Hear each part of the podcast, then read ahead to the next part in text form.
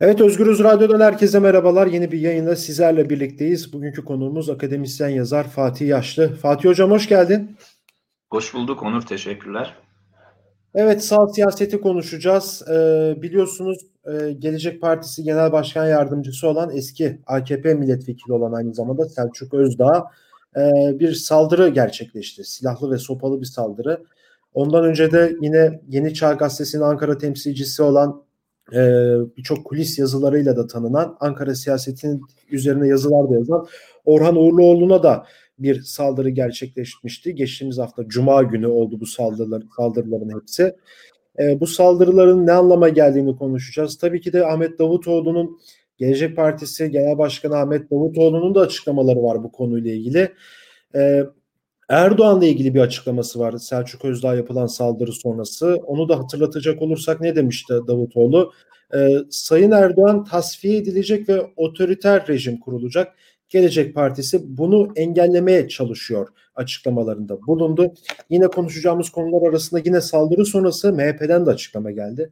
Çok enteresan bir açıklamaydı. Ee, ülke ocakları entelektüel merkezler oldu artık demişti MHP'den yapılan bir açıklamada.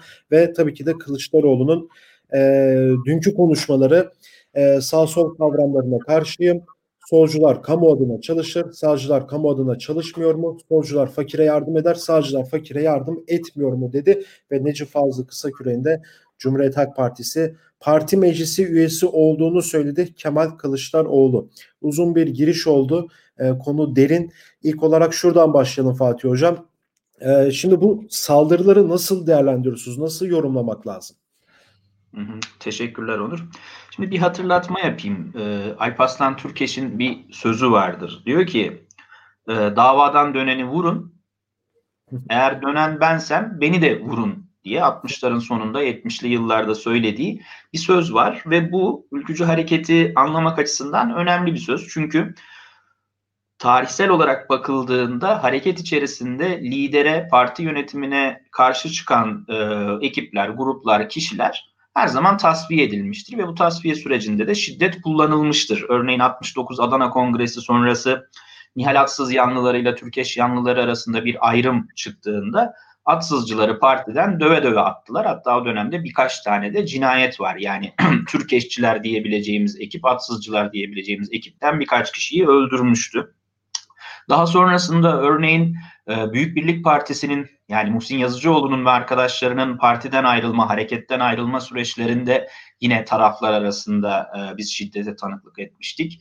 E, Sadi Somuncuoğlu yanlış hatırlamıyorsam 90'lı yıllarda Cumhurbaşkanı adayı olmak istemişti parti yönetiminin hilafına ve yine ona e, bizzat vekiller, milletvekilleri tarafından mecliste saldırı düzenlenmişti. Ee, ve işte en son bu saldırılar. Bu saldırıların öncesinde de yani bu Selçuk Özdağ, Orhan Uğuroğlu bir de KRT'den Afşin Hatipoğlu diye birine bir saldırı düzenlendi.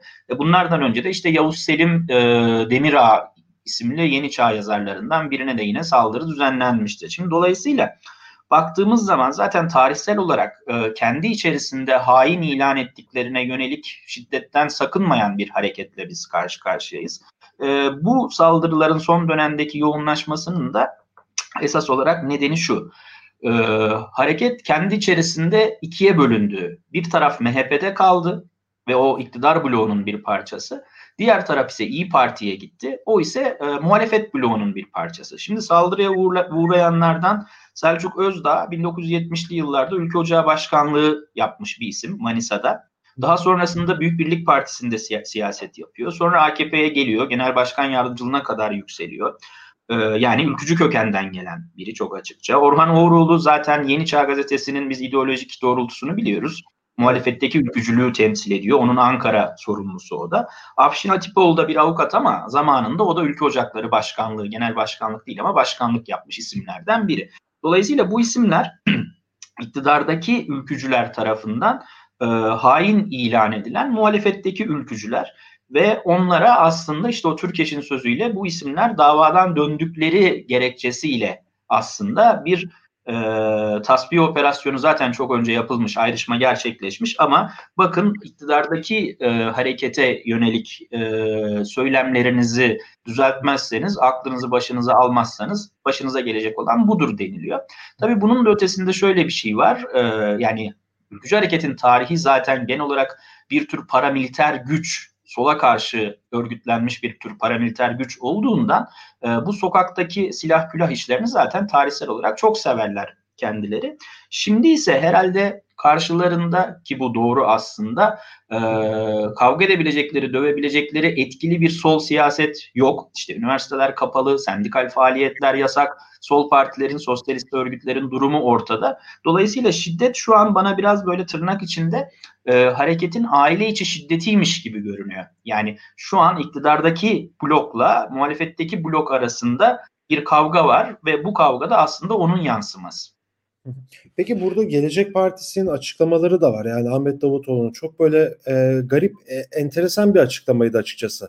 Siz de takip ettiğiniz o açıklamayı. Yani Erdoğan tasfiye edilecek, e, yeni bir rejim kurulacak vesaire gibi bir açıklaması oldu. Hani tekrar söylemek gerekirse e, tam doğru cümleyi. Sayın Erdoğan tasfiye edilecek ve otoriter rejim kurulacak. Gelecek Partisi bunun için engellemeye çalışıyor diye bir açıklaması var. Yani şimdi bu saldırılar sonrası böyle bir açıklama gelişti. Evet sağ siyaset içerisinde tırnak içerisinde sizin de belirttiğiniz gibi aile içi bir e, şiddet mevzusu var ama e, baktığımız zaman ya bu, bu bu saldırılar sonrası bu açıklamayı nasıl biz okumalıyız? Yani Erdoğan tasfiye mi edilecek? Yeni bir otoriter rejim mi kurulacak? Yani Erdoğan döneminde otoriter rejim yok mu? Tam böyle anlaşılması zor açıklamalar açıkçası. Şimdi öncelikle şuna bakmak lazım. Birincisi Davutoğlu'nun saldırıya ilk gün verdiği tepki bayağı üst perdeden bir tepkiydi. Yani örneğin CHP liderini Kılıçdaroğlu'nu çubukta neredeyse öldürüyorlardı. CHP bu kadar doğrudan sorumluyu işaret eden bir açıklama dahi yapmaktan çekinmişti. Halbuki Davutoğlu çıktı dedi ki sorumlu Ankara'dır, sorumlu Erdoğan'dır, sorumlu Bahçeli'dir. Bunlar çıksınlar, kınasınlar bu saldırıyı, failler yakalansın diye gayet üst perdeden bir açıklama yaptı. Ve bunu da bir yandan devam ettiriyor. Fakat öte yandan e, hem CHP'de hem örneğin bazı Sözcü gazetesi yazarlarında ve genel olarak sağ siyasette bir süredir karşımıza şöyle bir e, söylem çıkıyor. Aslında Cumhurbaşkanı iyi, çevresi kötü diyebileceğimiz, işte Cumhurbaşkanı'nın olan bitenlerden haberi yok, Merkez Bankası'nın rezervlerinin eridiğini bilmiyordu, işte bu saldırılarla bu saldırılarla ilgili herhangi bir malumatı bilgisi yok vesaire diye bir söylem söz konusu. Öte yandan da cemaatin başlattığı, bundan birkaç sene önce başlattığı AKP Ergene e, AKP Ergenekon'un kontrolüne girdi. Derin devlet AKP'yi teslim aldı. AKP vesayet altında. Aslında AKP kıpırdayamıyor tarzı bir söylem oluşturmuştu cemaat. Burada da somut olarak işte Perinçe'yi ve Vatan Partisi'ni işaret ediyordu ve aslında Perinçe'nin ve Vatan Partisi'nde bu çok hoşuna gidiyordu. Yani olmayan bir güç onlara atfediliyor. Onlar da sahip olmadıkları bir güce sahipmiş gibi siyasi arenada varlıklarını devam ettiriyorlar. Şimdi örneğin başka bir şey hatırlatayım. İşte Türkiye'deki İslami cemaatlerden biri olan Alpaslan Kuytul tutuklandığında şöyle demişti. Polisi komünistler ele geçirmiş. Mao'cu komünistler ele geçirmiş. Davutoğlu da şimdi aslında Davutoğlu da aslında bir süredir şunu söylüyor. Diyor ki aslında Erdoğan 28 Şubatçıların kontrolüne girdi. Erdoğan derin devletin kontrolüne girdi. Ve işte oradan hareketle bize diyor ki hani bu kendisini çevirenler, kendisini kuşatan derin devlet bir süre sonra Erdoğan'ı tasfiye edecek Yeni, yeni bir otoriter rejim kurulacak. Bakın orada dikkat çeken bir şey var. Senin notlarında eksik galiba. Muhafazakarları sokağa çıkarmayacak bir otoriter rejim kurulacak diyor Davutoğlu. Dolayısıyla şunu işaret ediyor. Yeni bir 28 Şubat geliyor. Yani tırnak içinde layıkçiler onların söylemiyle layıkçiler Erdoğan'ı devirecekler. Yeni bir tırnak içinde otoriter rejim kuracaklar. Muhtemelen Kemalist olacağını iddia ediyor. 28 Şubat'ın benzeri olacağını iddia ediyor. Bu biraz tabii taktik aslında. Yani herhalde sağ partiler doğal olarak AKP'nin tabanına oynadıkları için AKP tabanına bakın aslında artık AKP sizin bildiğiniz AKP değil. Erdoğan'ı birileri teslim aldı.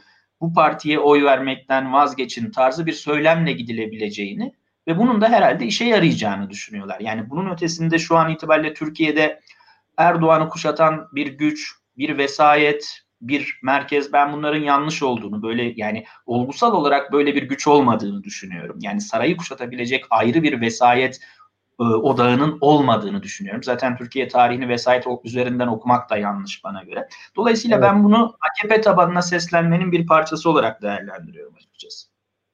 Peki bu bunlar işe yarayabilir mi yani bu tekrardan bir 28 Şubat benzeri yapılan açıklamalar vesaire? Yani biliyorsunuz AKP'nin şu an dönüp dönüp bir 28 Şubat söylemi var. Şimdi Davutoğlu da o partiden koptu geldi eski başbakan ve tekrardan aslında o politikaları devam ettiriyorlar bir şekilde.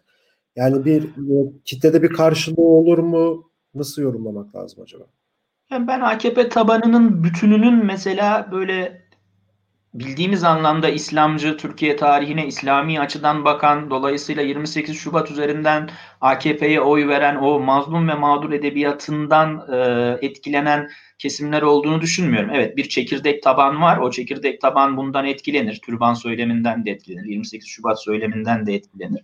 Ama bunların böyle AKP'nin altını bütünüyle oyacak, onu bir şekilde e, İslami kitlelerden ya da kendi tabanından uzaklaştıracak bir nitelik taşıdığını düşünmüyorum açıkçası. Yani AKP, MHP bloğunu asıl zayıflatacak olan şey hepimizin bildiği üzere işte bu ekonomik kriz, bu ekonomik krizi yönetemiyor olmaları, işsizlik, açlık, yoksulluk, enflasyon vesaire. Ama herhalde şunu düşünüyorlar yani kendileri de AKP'nin içerisinden çıkan bir parti oldukları için AKP'ye siyasi anlamda muhalefet edilebilecek, onu zayıf olarak gördükleri yer muhtemelen işte bu Perinçek'le bir kısım ulusalcıyla kurmuş oldukları ilişki, AKP'nin kurmuş olduğu ilişki. O ilişkiyi ne kadar çok ifşa ederlerse o ifşanın AKP tabanında bir kırılma yaratacağına muhtemelen inanmışlar. Belki tabanda değil ama AKP'nin orta düzey ve üst düzey kadrolarına da oynuyor olabilirler. Yani orada belki bir kırılma yaratacağını düşünüyor olabilirler. Ben bunun çok şey yarayacağını düşünmüyorum açıkçası ama önümüzdeki süreçte izleyip görürüz herhalde. Tam bu noktada da Kılıçdaroğlu'nun açıklamaları var. Yani yine böyle sağ, siyaset üzerinden böyle gemi hala sağdan ilerliyor tam anlamıyla anladığımız kadarıyla. Tabii siz daha iyi bunu yorumlayacaksınız bu konuda. Ee, ya şimdi bir açıklama yaptı. Yani Necip Fazıl Kısakürek Cumhuriyet Halk Partisi'nin parti meclis üyesiydi diye e, ve devamında da belirttik yine program başında işte sağ sol kavramlarına karşıyım diyor solcular kamu adına çalışır, sağcılar kamu adına çalışmıyor mu? Solcular fakirlere yardım ediyor, sağcılar fakirlere yardım etmiyor gibi mi? Böyle bir genel bir e, açıklama ve bir birleştirici bir açıklama yapıyor tırnak içerisinde. Şimdi bu noktada yani ülkenin en büyük Sosyal Demokrat Partisi'nin yine tırnak içerisinde söylüyorum bunları. Liderinin böyle açıklamalar yapması nasıl değerlendiriyorsunuz? Şimdi tabii bunu ilk kez söylemiyor yani Türkiye'de sağ sol bitti hatta dünyada sağ sol bitti söylemi danışmanlarının ona bir süredir yazıp verdikleri metinlerin bir parçası. Yani ben o metinleri takip ediyorum sürekli aynı şey söyleniyor. Hatta bir kalıp da oluşturulmuş. Sağ ve sol 18. yüzyıla ait kavramlardır. Evet. 21. yüzyılda işe yaramazlar. Birinci kalıp bu. İkincisi Marx bir zamanlar dünyanın bütün işçileri birleşiniz demişti. Biz şimdi bunu reddediyoruz. Diyoruz ki dünyanın bütün demokratları birleşin. Diktatörlere karşı dünyanın bütün demokratları birleşin. Hani burada bir yandan elbette ki sosyal demokrasinin o klasik sınıf işbirlikçi yaklaşımı var. Ama öte yandan tarihte herhalde daha önce görülmemiş ölçüde bir sağa çekme var. Yani sadece liberalleşme anlamında değil. Türk sağının milliyetçi muhafazakar İslamcı damarıyla da bir uzlaşma arayışı. Parti tabanını tarihsel olarak ilerici, devrimci, yurtsever misyonundan o tarihsel olarak sahip olduğu özelliklerden uzaklaştırmaya dayalı da bir e, yaklaşım biçimi bu. Şimdi ne diyor mesela? Diyor ki bunlar 18. yüzyıla ait kavramlar, 21. yüzyılda bunların yeri yok. Halbuki bakıyoruz dünyaya tam da pandemi vesilesiyle tüm dünyada kapitalizm yeniden sorgulanır hale gelmiş. Sağlıktaki özelleştirmeler, neoliberal politikalar, insanların sigorta sistemi altına alınması, kamucu bir ekonomi modeli, halk yanlısı bir ekonomi modeli, vergide adalet. Şimdi CHP'ye bakıyoruz. CHP bunlarla ilgili zaman zaman açıklamalar yapıyor. E sormak lazım. Yani eğer 18. yüzyılda kaldıysa sol sağ ayrımı nasıl oluyor da mesela siz işte sağlıkta kamulaştırmadan bahsediyorsunuz? E yapmayın o zaman madem yani sağ sol bitti. Yani sağ solu ne zannediyorlar acaba? Sağ sol dediklerinde akıllarına gelen şey ne? Halbuki sağın solun ne olduğu az çok belli değil mi? Yani bir tarafta bir sermaye düzeni var. Öbür tarafta çalışanlar, emekçiler, halk kitleleri var. Eğer sosyal demokratsanız ya bu sistem devam etsin ama hiç olmazsa gelir dağılımını düzeltelim. Vergide adalet gelebilir mi? Çalışma saatleri biraz azaltılabilir mi? Bunlarla ilgili bir şeyler söylersiniz. Sosyalistseniz de kapitalizmin ilga edilmesi, ortadan kaldırılması gerekir dersiniz. Dolayısıyla hani sağın ve solun bittiğini söylemek o zaman siyaset yapmayalım anlamına gelir. Sağ sol e, bittiyse siyaset olmaz. Çünkü siyasal konumlanışlar ortadan kalkar. Ha bunu niye yapıyor? Bunu yapmasının nedeni hala o sağ tabandan tüm bu söylemlerle oy alabileceğini düşünmesi. Halbuki bunun gerçek olmadığı da ortada. Yani açın bakın bütün anketlere. AKP MHP'nin oyları düşerken CHP'nin oylarında herhangi bir yükseliş var mı? Yani 10 senedir sağcı siyaset yapıyorsanız tırnak içerisinde yani milliyetçiliğe ve muhafazakarlığa oynuyorsanız bunun toplumdaki karşılığı ne olmuştur? Bunun üzerine düşünmek lazım. Yani tamam sizin ortaklarınız var, İyi Parti var, Saadet Partisi var. Bir ittifakı gözeterek siyaset yapıyorsunuz. Ama ittifakı siya- e, gözeterek siyaset yapmak sahip olduğunuz ilkeleri asgari düzeyde dahi olsa savunmamayı gerektirmez. Yani ve yani evet. Yani bir de yani evet anketlere de hani baktığımız hani seçimlere de baktığımız zaman Muharrem İnce istisnasını bir kenara koyacaksak eğer yani İyi Parti'nin oyları hep büyüyor. İşte Hı-hı. Deva'dan geleceğin oyları tırnak içerisinde oradan koy. Yani sağ siyaset, sağ seçmen zaten kim oy vereceğini biliyor yani. Alternatifleri var. Dediğiniz gibi CHP'nin hiç yükselmemesi, aynı yerde durması. Yani bir şekilde olmuyor ama belki o ittifakı bir arada tutmak için mi bunları söylüyor ki en büyük şey galiba bunlar ama peki burada sol ne yapacak yani asıl önemli olan yerlerden biri bu diye görüyorum ben. Yani bu kadar sağ politikaya, sağ söylemlere karşı e, sol çaresiz mi? Bunu sorayım bir. Yani o az önce kullandığım konuşmanın başında kullandığım aile içi kavga şu anlamda önemliydi. Ee, Türkiye'de siyaset o kadar sağa çekmiş durumda ki şiddet dahi sağcıların arasındaki, ülkücülerin arasındaki bir aile içi kavgaya dönüştü. Yani solun esamesi o kadar okunmuyor ki neredeyse şiddetin muhatabı olmaktan çıkmış durumda. Tabii dediğim gibi bunda işte pandeminin etkisi var, sokağa çıkma yasaklarının etkisi var. 15 Temmuz'dan itibaren sokağın adım adım kriminalize edilmesi var. Bunda muhalefetin de büyük payı var tabii. Sokağı sürekli öcüleştirme, sokaktan uzak durma vesaire. E, dolayısıyla sandığa sıkışmış bir siyasetle karşı karşıyayız. Sandığa sıkışmış siyasette de bu iş işte aile içi bir kavgaya dönüşüyor. Ülkücüler, sağcılar kendi aralarında bir kavgaya tutuşmuş durumdalar. Çünkü dediğim gibi siyaset bütünüyle sağa çekmiş durumda. Halbuki öte yandan Türkiye'de ben şu an nesnel olarak hem dünyada hem Türkiye'de az önce anlattığım pandemi vesilesiyle kapitalizmin sorgulanır hale gelmesinin beraberinde sola sosyalist siyasete alan açtığını düşünüyorum. Yani bu çok önemli bir veri aslında bizim açımızdan. Öte yandan Türkiye'nin çeşitli noktalarında böyle küçük küçük çoban ateşleri halinde olsa da bir takım işçi direnişleri devam ediyor. Evet istenildiği kadar boğulmaya, bastırılmaya çalışılsın. İşte Boğaz içinden öyle ya da böyle bir ses çıktı. Dolayısıyla şu an itibariyle bakıldığında Türkiye'de halkın içinden geçtiği kriz, yaşadığı bizzat deneyimleyerek o felaket e, şeklinde yaşadığı kriz aslında sola çok net bir şekilde alan açıyor. Yani insanlara gitme, insanlara açlığın, işsizliğin, enflasyonun yoksulluğun nedenini anlatma açısından. Ben bu anlamda umutsuz değilim. Yani şu an itibariyle Türkiye'de sol siyaset etkisiz gibi görünüyor. Ee, sağ siyaset giderek hegemonyasını güçlendiriyormuş gibi görünüyor ama ben alttan alta tabandan bir öfke, içgüdüsel bir sınıf öfkesinin biriktiğini düşünüyorum. Bu sınıfsal öfkeyi doğru yerlere kanalize edebilirse Türkiye'de sosyalist sol kendisini önümüzdeki süreçte bir alan açabilir. Türkiye siyasetinde bir aktör haline gelebilir açıkçası. Evet, e, Fatih Hocam çok teşekkür ederim programa katıldığınız için.